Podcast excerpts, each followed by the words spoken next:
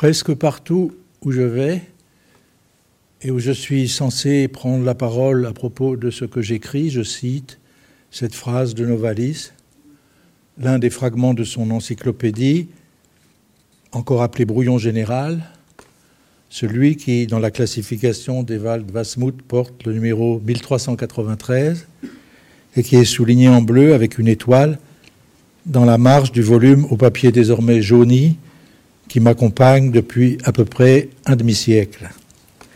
Cette phrase, la voici donc une fois encore. Nous vivons dans un roman colossal, en grand et en petit.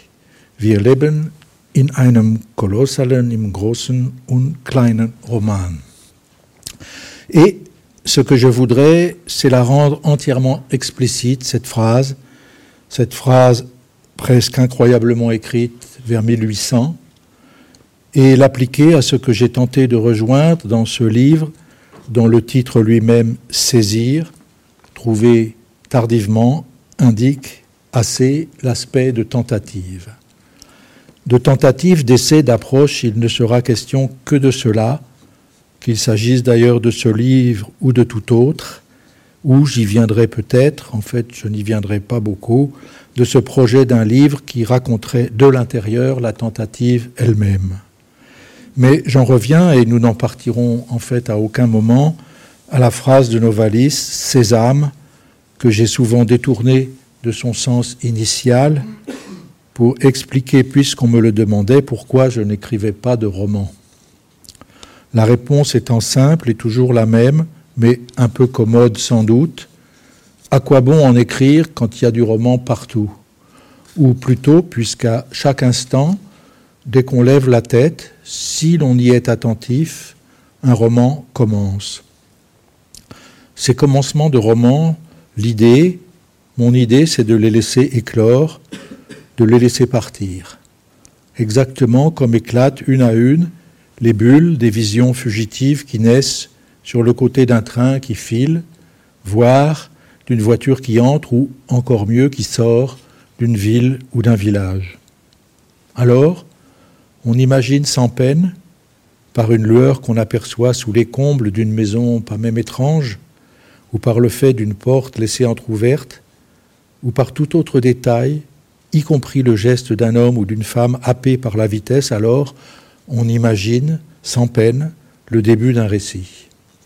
Fragment, fragment infime du roman colossal, et l'on a, j'ai l'impression que cela suffit.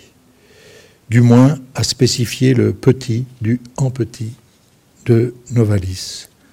La forme en grand restant quant à elle latente ou confondue à la totalité de ce qui arrive ou peut arriver le vertige du monde, le vertige qu'il y ait monde, et qu'à chaque instant cela nous soit rappelé.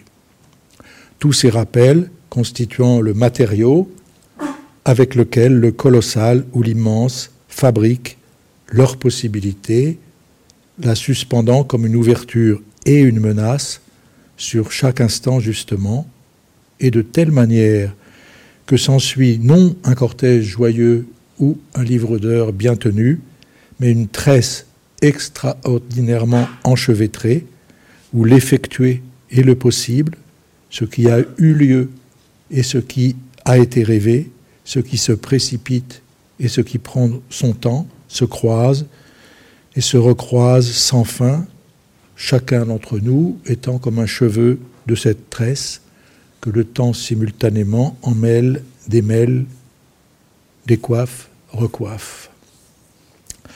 Prêter sa main au travail du temps, le ralentir, faire revenir ce qu'il a englouti, cocher les passages, étudier les remous. C'est ainsi qu'on pourrait caractériser le travail, et il s'applique à peu près à tous les domaines, à toutes les époques, d'où le vertige.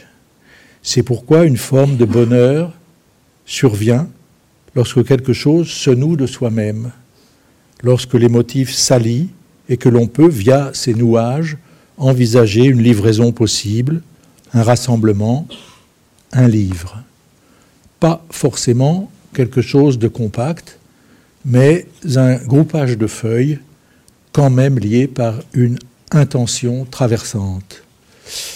Pour saisir, l'indicatif du rassemblement aura été un territoire, celui du pays de Galles, Wales, via une superposition d'entrées, quatre histoires ou quatre fils que j'ai tirés et extraits de la tresse, ou plutôt de la pelote, quatre parmi tant d'autres, y compris gallois, mais qui ensemble et séparément, en grand et en petit, faisaient trembler le motif que le titre finalement trouvé rassemble. Wells, Wells x 4, pendant longtemps aura été ce titre. J'aimais sa simplicité, son caractère de plaque minéralogique un peu arrogante et le fait qu'il n'était guère parlant. Mais l'on m'a convaincu d'en trouver un autre qui serait parlant justement, et celui que j'ai trouvé, sans l'être énormément, l'est quand même un peu, c'est vrai, un peu plus. Mais qu'importe, une fois lancé, il faut qu'il vive. Ici, je ne sais pourquoi, je vois un poisson vif argent sauter hors de l'eau. Oui, un titre, ce serait, ce devrait être un tel saut. Puis les mots qui le forment retombant ensuite dans le fleuve. Quatre histoires donc, et chacune d'entre elles une piste, et la plus immédiate, celle d'un destin, d'une traversée, d'une aventure.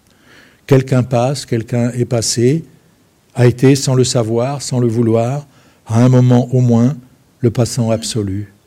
Un individu donc, et pour qualifier cela, cette élection de l'un, surtout sans majuscule, de l'un au sein du nombreux, c'est une autre formule de Novalis qui me, vient, et j'ai beau les répéter sans fin, ces phrases, ces formules, elles m'épatent toujours. La voici celle-ci, avec son ton républicain, directement importé d'un rêve qui fut fait à ce moment-là en France. La liberté est une matière dont les individus sont les phénomènes singuliers. On pourrait partir avec cela très loin. Là aussi, il s'agit d'un commencement. Cette phrase avance comme une jetée, elle est sans appui et c'est sa force. La liberté comme matière, mais c'est justement cela qu'à travers des vies, on a, j'ai voulu saisir. Il y a quatre noms, quatre histoires entraînées par ces noms, j'y viens. La première est plus ancienne, est celle du peintre Thomas Jones, qui vécut au XVIIIe siècle et elle tourne autour de son invention, à Naples, d'un nouveau regard de la peinture sur le monde. Elle tourne aussi autour du pays de Galles même, autour du domaine de Penserig, dans le comté du Radnorshire, où il naquit et mourut. La deuxième piste, sur laquelle ici je porterai davantage l'accent, est celle de Dylan Thomas, et elle tourne autour de Under Milkwood, qu'il définissait comme une pièce pour voix a Play for Voices. Les points qu'elle touche sont avant tout Swansea, ville natale du poète, et le petit port de Lone, sur l'estuaire de la Taff, mais aussi New York. La troisième est celle que Sebald raconte autour d'un personnage qu'il a inventé et qui s'appelle Jacques Austerlitz. Ses points d'ancrage sont les environs de la petite ville de Bala et la station balnéaire de Barmouth, mais aussi Londres, Paris et Prague. La quatrième et dernière vient d'un séjour que Robert Frank fit au pays de Galles et durant lequel il photographia la journée de Ben James, un mineur de fond qui travaillait dans la partie la plus occidentale des vallées, dans un village nommé Cairo, un peu au nord de la ville de Maesteg. Par conséquent, la peinture, la poésie, la littérature et la photo mais surtout l'idée que par-delà les différences d'époque, de cadre et de forme d'art, le fait de réunir ces aventures avait un sens. Celui-là même que la forme infinitive du verbe saisir cherchait à attraper. Car ce qu'ils ont voulu, ces quatre personnages, ces quatre personnages du même roman colossal, alors qu'ils y apparaissent à des moments différents, et dans des chapitres qui n'ont pas forcément à voir les uns avec les autres, ce qu'ils ont voulu, c'est une seule et même chose. ainsi que j'ai tenté de l'expliquer dans l'avant-propos du livre qu'il me faut donc citer. Là, je lis un extrait du livre, c'est la seule fois pour ce soir. Ni l'homme qui photographie les visages noircis des mineurs en 1953, ni le jeune peintre qui, entre deux séances d'atelier, cherche dans l'Angleterre de la fin du XVIIIe siècle la vérité du paysage qui l'entoure, ni le jeune poète prodige, enfant choyé du pays, voué bientôt à sa propre destruction, ni l'exilé allemand retraçant la vie mi-réelle, mi-imaginée d'un jeune juif de Prague échoué chez un pasteur du côté de Bala, ne sont dans la même aventure intellectuelle ou dans la même frange d'espace-temps. Mais ce que chacun d'entre eux aura tenté de faire peut être ramené à une même volonté obstinée de saisie, à un même désir de ne pas laisser l'effacement emporter avec lui les raisons de vivre. Peut-être pourrait-on dire cela de toute entreprise cherchant ou ayant cherché à transformer le percept en expérience, mais il me semble que ce que fixe Dylan Thomas quand il dit dans une lettre qu'il souhaite pouvoir décrire ce qu'il regarde, en l'occurrence un rivage marin avec ses lieux et ses lieux de boue et de sable gris qui s'étendent devant lui et à qui il voudrait rendre justice, et qu'il ajoute qu'il n'y parvient pas, qu'il n'y parvient pas du tout, se montrant, je cite, incapable de faire vivre ces choses, alors même que ce qu'il voit déployer sous ses yeux, c'est la conviction d'existence et de vie de chaque force incarnée composant la vision, paysage ou, dit-il, chaque muscle des ramasseuses de coques est aussi grand qu'une colline. Il me semble, oui, qu'un tel programme, avec des différences d'accent sans doute, aura été aussi celui de Thomas Jones errant déçu dans les rues de Londres ou de Rome, et qu'on pourrait dire aussi que de façon peut-être moins exaltée et plus sobre, il rejoint l'effort par lequel Sebald, à travers d'imaginaires souvenirs, a cherché à rendre consistant tout un jeu d'ombres mouvantes et presque enfouies, dans une proximité d'ailleurs très grande à ce qui se révèle du monde à travers la photographie. Et c'est ici le visage du mineur Ben James, tout frotté de ténèbres luisantes sur les photos de Robert Frank, qui surgit et ponctue. C'est la fin de la citation du, du livre. Cette volonté obstinée de saisie, je l'associe aussi à ce que dans son propre commentaire de Travailler fatigue, Cesare Pavese identifie comme un bisogno di concretezza, expression qu'on ne peut pas traduire en français par besoin de concret, qui reste trop sommaire, trop plat, et ne parvient pas à donner la nuance de rage ou l'écho de quelques fruits mordus à pleines dents qui vient avec concretezza. Je peux dire d'ailleurs que cette leçon de choses de Pavese davantage que celle beaucoup plus tardive pour moi de Ponge, à contrebalancer la glissade idéalisante sur laquelle je n'avais aucun mal à planer dans mes années de jeunesse et sur laquelle il m'arrive, je m'en rends tout de même compte, de planer encore. Mais il s'agit d'autant moins d'un combat entre un versant qui irait vers l'Allemagne et un autre vers l'Italie, que ce qui me frappe le plus.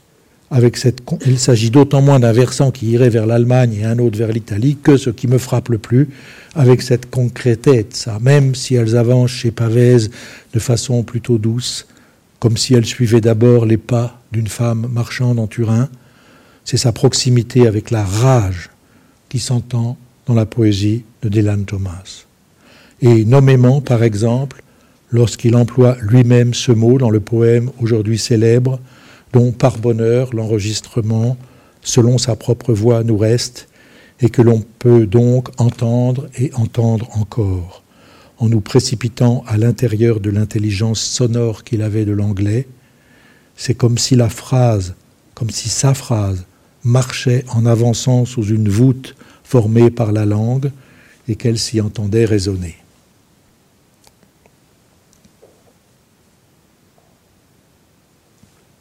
Do not go gentle into that good night. Old age should burn and rave at close of day. Rage, rage against the dying of the light. The wise men at their end know dark is right, because their words had forked no lightning, they do not go gentle into that good night. Good men the last wave by, crying how bright their frail deeds might have danced in a green bay. Rage, rage against the dying of the light. Wild men who caught and sang the sun in flight, and learned too late they grieved it on its way. Do not go gentle into that good night. Grave men near death, who see with blinding sight, blind eyes could blaze like meteors and be gay. Rage, rage against the dying of the light. And you, my father, there on the sad height, curse, bless me now with your fierce tears, I pray. Do not go gentle into that good night. Rage, rage against the dying of the light. Ceux qui ont vu Interstellar le film de Christopher Nolan s'en souviennent sans doute. Le refrain du poème, le refrain de ce poème, Rage, rage against the dying of the light. Ce refrain, il venait en voix off sur les bords du trou noir où s'enfonçait l'astronef. Et cet écho lancé dans l'infini, comme une note exacte et tremblée à la fois, cet écho condensait devant l'idée presque rendue palpable d'un vide sidérant, l'immensité ténue de ce qui peut venir avec une voix, avec le grain d'une voix. Soit cette vibration en eux, d'une inquiétude sans réponse, juste un point, puis une courbe, une onde qui se propage et que le vide engouffre. Under Milkwood, la pièce pour voix, n'étant rien d'autre, elle aussi, qu'une sorte de nocturne. Toute une ville. La petite ville de Yargoub, composé imaginaire de plusieurs ports gallois, dont celui de Lorne, où Dylan Thomas eut un temps sa maison, la Boat House, la maison de l'estuaire, posée toute blanche au-dessus des eaux grises qui s'en vont vers la mer selon une courbe désirante. La ville de Yargoup donc saisit au moment où elle dort, c'est-à-dire quand s'éveillent l'une après l'autre les voix de ceux qui y vivent ou y vécurent. Polyphonie somnambule, qui se répand dans l'espace à mesure qu'un homme y marche, homme sans nom, qui est le récepteur ou l'éveilleur de cette nuit semblable au fond à toutes les autres. Chaque voix faisant suite à la sienne, dite simplement première voix, first voice, voix qui était dans la version de la BBC de 1953, soit l'année même de la mort de Dylan Thomas, voix qui était celle de Richard Burton. Et ce qu'il faut se représenter, c'est que nous sommes dans ces années d'après-guerre dans l'exactitude à soi-même de l'âge radiophonique. À la campagne et dans toutes les villes et les banlieues du monde, la radio est le médium, et il résonne dans la nuit comme un crachotement céleste.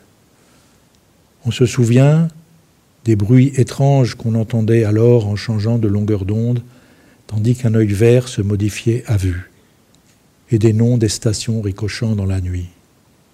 Un passage de Joseph Brodsky explique merveilleusement bien cela, ce pouvoir de la radio, du médium radio, dans ces années-là.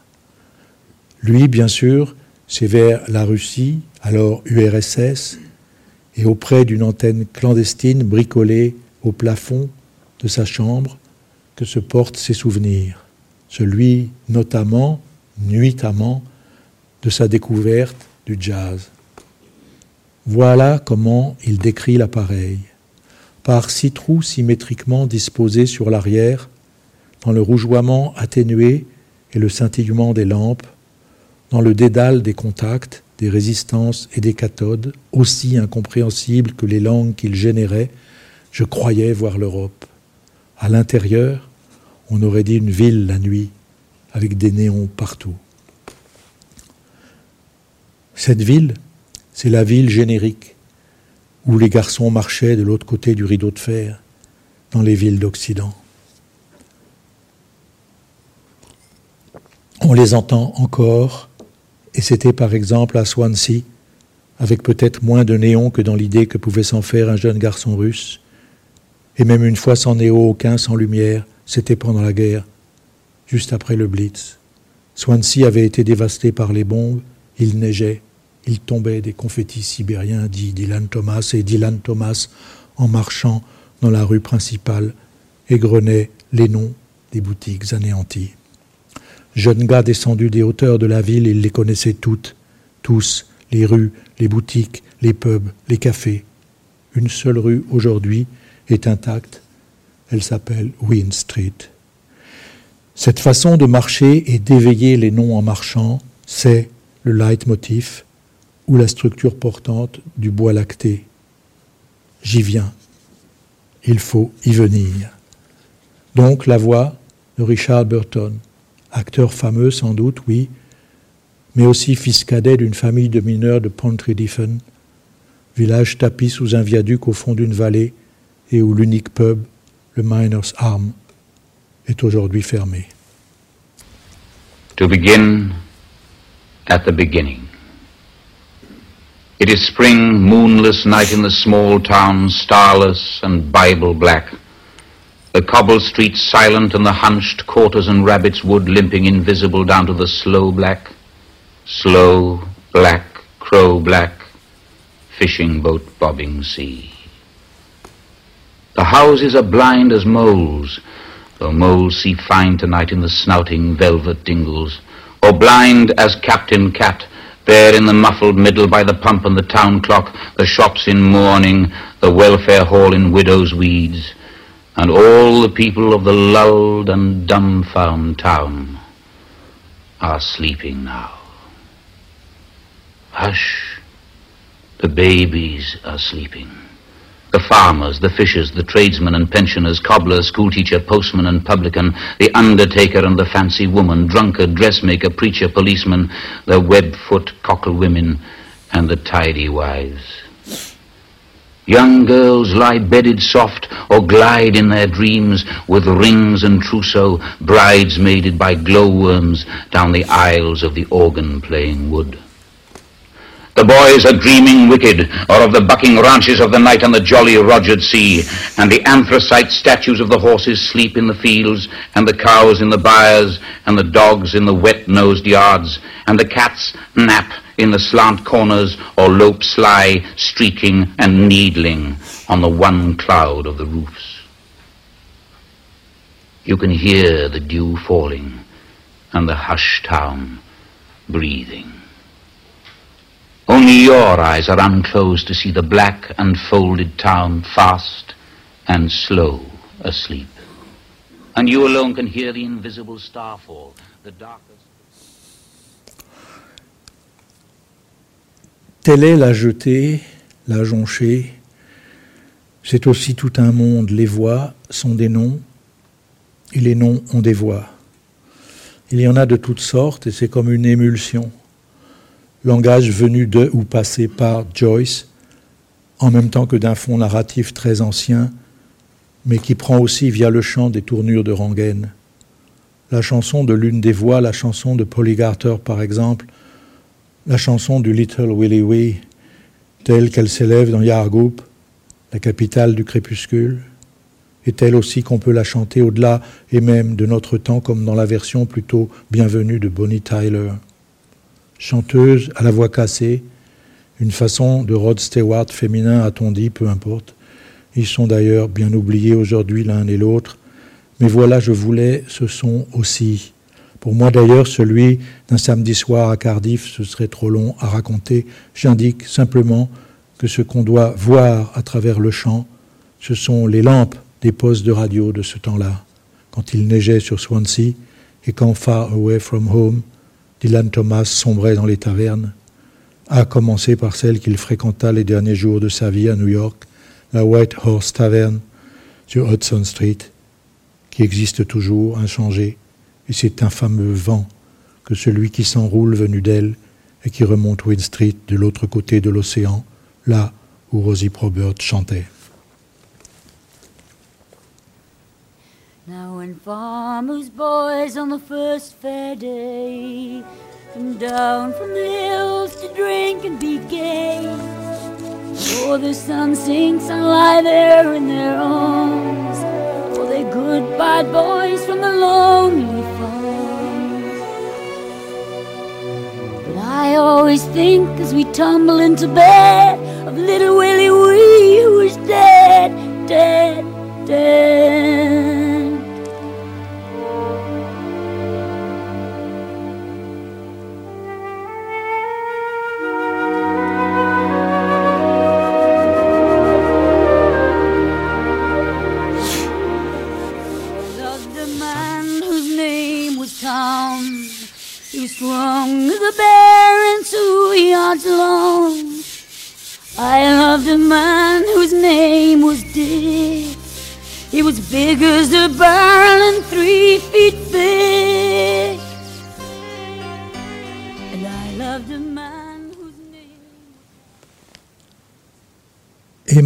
si on veut, les lampes s'éteignent. Le roman colossal continue, il remonte les vallées. Il rôde dans les maisons des mineurs, dans les halles désertées. Et le refrain du bois lacté, celui qui disait Time passes, listen, time passes. Ce refrain, il s'entend, on l'entend partout. C'est le chant des vallées, le chant des landes qui entourent les vallées. La veine de charbon vivante qui passe sous le pays est toujours là, et elle chante elle aussi en sourdine, ayant retenu l'écho d'un chant sidéral.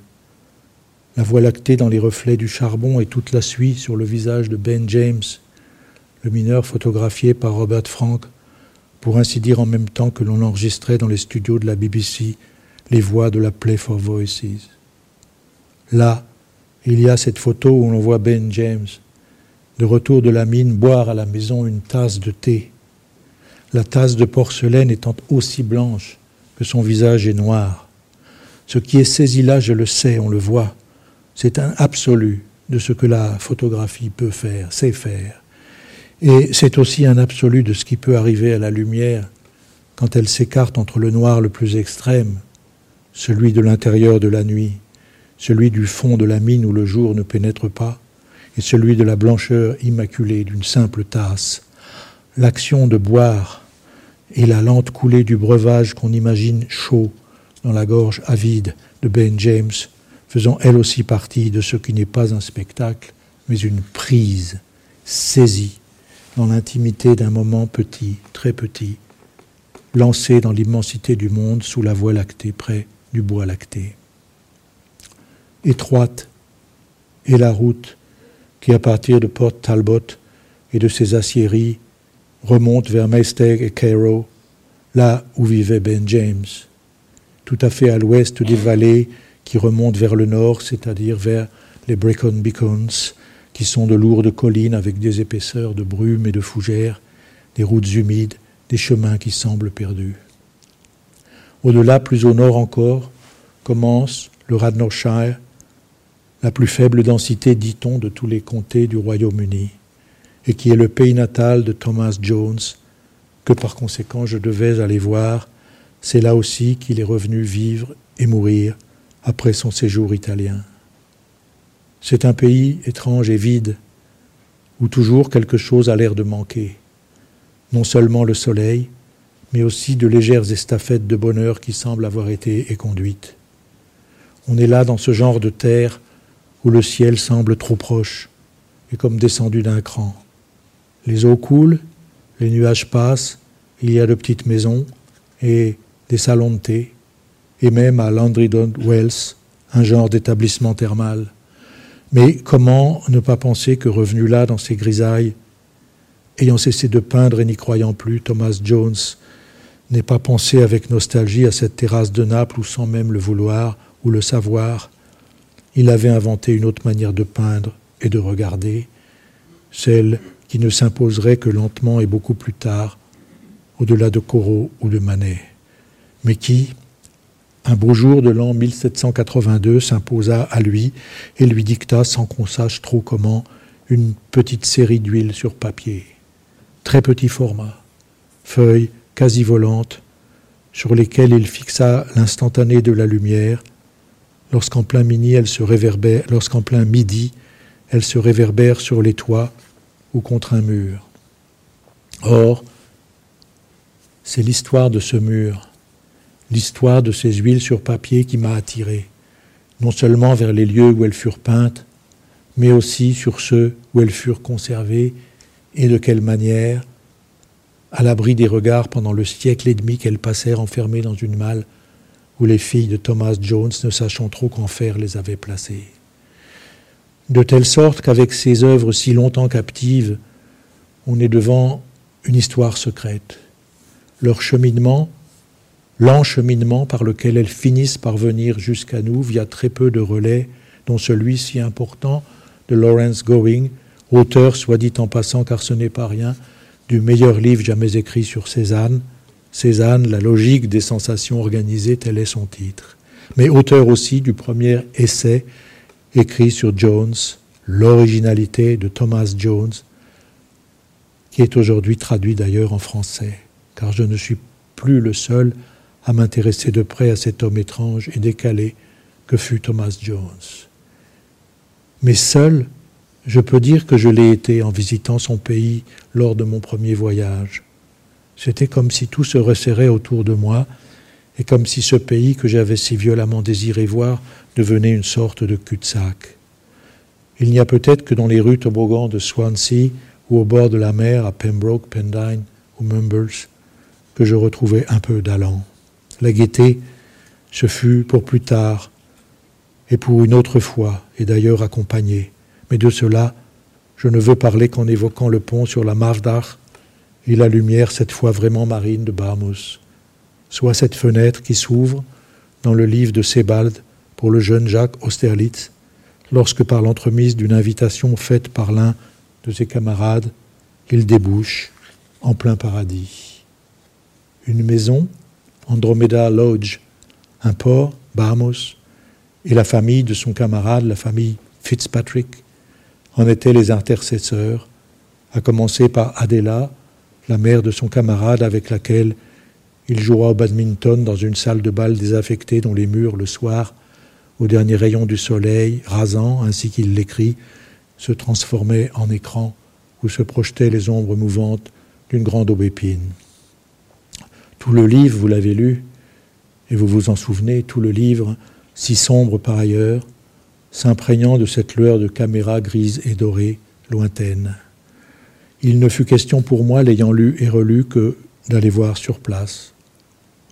Andromeda Lodge, sans doute, est une villa inventée ou composite, comme est composite lui-même le personnage d'Austerlitz, en qui sont réunis plusieurs destins liés au Kinder-programme par lequel dix mille enfants juifs furent tirés hors d'Europe juste avant la guerre et conduits en Angleterre.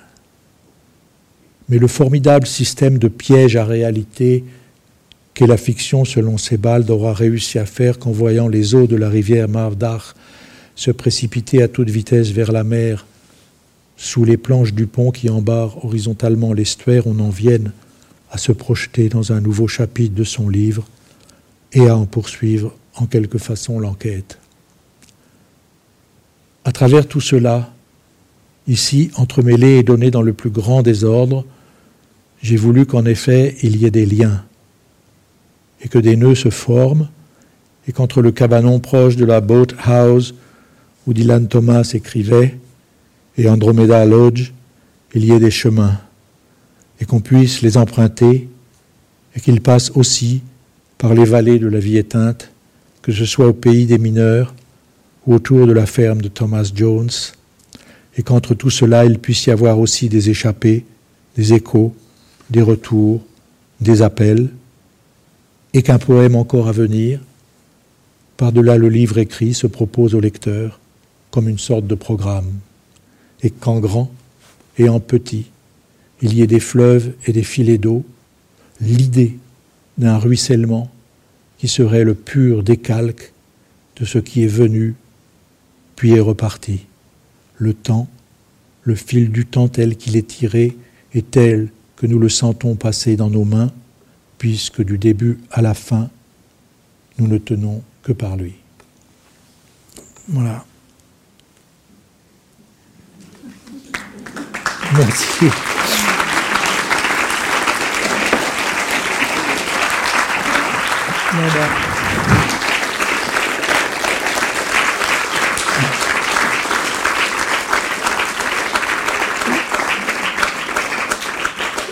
Je regardais ma montre moderne là, parce que c'est plus pratique que de faire comme ça. C'est tout à fait aussi désagréable, mais, euh, c'est parce que normalement on a un peu plus de temps et que j'avais pas, j'ai pas, j'ai senti que je devais pas répéter ça donc euh, tellement, donc euh, c'est plus juste pour moi d'avoir de le, ouais, pas le découvrir parce que je l'ai écrit il y a quelques jours, mais quand même de pas le préparer trop quoi. C'était plus juste de lire comme ça. Donc je ne savais pas exactement combien de temps ça durait, donc excusez-moi euh, ce geste. Pour euh, remplir le, le, temps qui m'est imparti, je vais vous lire juste euh, le, poème qui ouvre la partie d'Elan Thomas. C'est un poème que j'ai écrit il y a pas mal d'années quand même, puisque ça, je ne raconte pas tout dans ce que je vous ai lu là, mais à un moment, André Dimanche, l'éditeur, m'avait demandé de, de préfacer une édition sonore de l'émission de l'atelier de création radiophonique, la grande époque de France Culture, Alain Truta, tout ça. Ça doit dire quelque chose à, des, gens qui ont connu ça. Et il y avait une très belle version française avec la très bonne traduction d'ailleurs. Euh, mais bon, évidemment, ça n'a pas la, ça peut pas avoir la pulpe comme ça de l'anglais tel qu'on a entendu dans le bref extrait où on entend Richard Burton. Mais c'était très bien. Et puis bon, j'avais travaillé à ça, et puis le, projet avait capoté parce que j'avais pris trop de temps, parce qu'en même temps, on n'avait pas trouvé les. Voilà. Enfin bon, mais ça m'avait euh, euh, rebranché, si on peut dire, sur euh, Dylan Thomas que j'avais rencontré un peu avant par la lecture, nettement avant par la lecture, et avec qui j'avais pris une sorte de que j'avais pris en affection comme homme en, en fréquentant le, même bar que lui, à New York, qui est un endroit euh, tout à fait formidable et, complètement normal. C'est pas du tout un endroit patrimonialisé. Voilà, et donc j'avais écrit un, jour un, texte comme ça, un, poème, et que j'ai remis là comme point de départ de, de la partie d'Ilan Thomas du livre. Je relis au bois lacté la fleur qui tenait dans ta main permute nous avons sous le boisseau bien des choses encore, qu'elle dit. Cette femme sur son perron, au-dessus, naturellement, de la mer là-bas, la mer houleuse, aux franges du charbon. Les villages descendaient, puis se turent. Le blanc des yeux des mineurs dans les photos de Robert Frank, c'était presque la même époque. L'homme au corps enfoui dans le lierre, dans le cimetière de Lorne. J'ai fait le pèlerinage du White Horse sur Hudson Street. Un fameux vent, oui, sifflait les lanières de fumée blanche et s'enroulant la gnôle anglaise, nous traversions les âges. Ainsi que tu le vois, les morts, ainsi que tu le vois, les morts s'éveillent et se recouchent, fruit de la ruelle, une brise de mer montée en boucle aux oreilles de la cycliste, sa robe éclaboussée de soleil pour les jardins de groseilliers, les petits murs de coquilles, je les vois, et elle, elle se penche, une blondeur fauve et mouillée venue de Joyce, le temps que ça rissole. Il se pourrait bien que nous aussi nous soyons morts. La neige, ayant traversé les flots, est venue jusque dans Come Duncan Drive, tout enfoui sous sa voix. Et puis, euh, pour terminer, donc, je vais lire un, passage euh, aussi de la partie euh, d'Ilan Thomas où je parle des langues. Parce que un peu le sujet, au fond, de ce que je vous ai lu. Voilà. Un... L'œuvre de Dylan Thomas, qui semble elle-même elle écrite en anglais, à partir d'une langue imaginaire, apporte un tour supplémentaire. Tout ici devient terriblement noué, et pour essayer de desserrer ce nœud fermant et formant le sens, il faudrait pouvoir disposer d'outils subtils et démoniaques capables de saisir le sens à sa naissance et aussi dès sa destruction. Je construis une tour et je la démolis, disait Thomas. Des outils qu'en tout cas la formule, à mon sens, bien malheureuse de Malarmé sur les langues, dont il dit qu'elles sont imparfaites en cela que plusieurs, ne pourra pas nous aider à trouver tout le mystère résidant justement dans la capacité qu'a chaque langue à tout épuiser du sens en elle-même. Ce qui ruine justement un poète, ce que ruine justement un poète comme Dylan Thomas, c'est l'idée d'une langue parfaite ou unique, et ce qu'il nous présente, c'est l'insondable du langage, sondé par la langue même, telle qu'on peut la nouer et la dénouer sans fin. Parfaite, une langue n'a sans doute pas à l'être. Perfectible, elle l'est forcément, et l'outil de la perfectibilité, c'est le poème entier de tous ses usages, de ses usages, de tous ses usages. L'une des plus grandes forces de Dylan Thomas aura été d'avoir compris cette dissémination par laquelle le poème d'une langue se propage hors de ses usages et tournures littéraires consentis, en incluant ceux-ci dans les flux enchevêtrés de tous les énoncés possibles, celui du boutiquier comme celui du discours intérieur, celui de la presse comme celui des récits légendaires. Une langue résulte du compte total en formation de tous les énoncés qui la forment et la tiennent vivante, et tous ces énoncés, quand bien même ils seraient simples et ne désigneraient que le pur moment d'un échange quotidien, sont des souvenirs. La langue se souvient de toutes les phrases qu'elle a dites, de tous les mots qui sont venus la rendre vive et la parer. Chaque mot, quand on l'utilise, est la surface d'apparition d'un sens qui s'est constitué peu à peu au cours de siècles et de siècles de formation. La communauté parlante, celle des locuteurs de cette langue en formation, se raconte et raconte son histoire par ces mots qui lui sont venus, non de nulle part ou d'un Dieu ou d'un verbe initial, mais de son frottement avec la vie qui l'entourait. Et c'est pourquoi il y a dans chaque mot d'une langue, quelle qu'elle soit, un énorme et insondable dépôt de savoir. La langue est l'entrepôt de ce savoir, non pas un thésaurus, mais une sorte de service de pièces détachées, ouvert à tout vent, et c'est comme tel, en tant que fréquentée, visitable, parfois imprécise, souvent exacte, qu'elle est le bien commun de tous ceux qui la parlent. Mais même si aucun mot de passe, aucun chibolette n'est exigé à son entrée, il reste que chaque mot, du fait de l'histoire de sa formation empilée sous son apparence, est une énigme, puisqu'aucun lien logique ou sensible ne rattache cette apparence au sens qu'elle propage. C'est l'arbitraire du signe contre lequel butent les enfants qui apprennent la langue, ennuyant leurs parents de questions insolubles. Pourquoi le râteau s'appelle râteau? Le popla, peuplier, popla, la noche, la noche, et ainsi de suite, sans fin mais c'est aussi la source où chaque langue puise ce qu'elle a de plus propre et qui la rend en partie intraduisible. Toujours, quand bien même la signification du vocable serait facilement transmissible en passant d'une langue à une autre, par exemple crayon pour pencil, nuage pour cloud, quelque chose est laissé en arrière comme un noyau de nuit, attaché à la matière de la langue, et ce qui vaut ici pour pratiquement chaque vocable est augmenté parfois dans des proportions désespérantes pour le traducteur dès lors qu'apparaissent une séquence, une articulation, un phrasé, lesquels ne sont jamais quelconques mais toujours performés par une volonté de sens que la littérature et la poésie surtout rendent énorme. Je lis encore un petit peu. J'ai été frappé par exemple, pour ne pas quitter le domaine anglais et pouvoir sans tarder retrouver Dylan Thomas, par le caractère exemplairement intraduisible d'un célèbre vers de Keats. Had a dove, but the sweet dove died. De quelque manière qu'on le traduise, ce vers en effet devient mièvre, que ce soit avec la douce colombe du français, la süße Taube de l'allemand ou la dolce colomba ou palomba de l'italien. Mais dans sa résonance originaire, et surtout si on le lit mentalement en entendant la langue anglaise ou bien sûr à voix haute, voici qu'il quitte aussitôt le champ plutôt contraint de l'allégorie sentimentale pour aller indiquer une diction qui serait celle du blues, et l'on se prend même à rêver que, Johnny Lee Hooker ou B.B. King aient entonné cela. Des exemples inverses allant du français ou d'une autre langue, etc., etc. Voilà. Après, je continue évidemment pendant longtemps. Ben voilà. Euh, je vous remercie.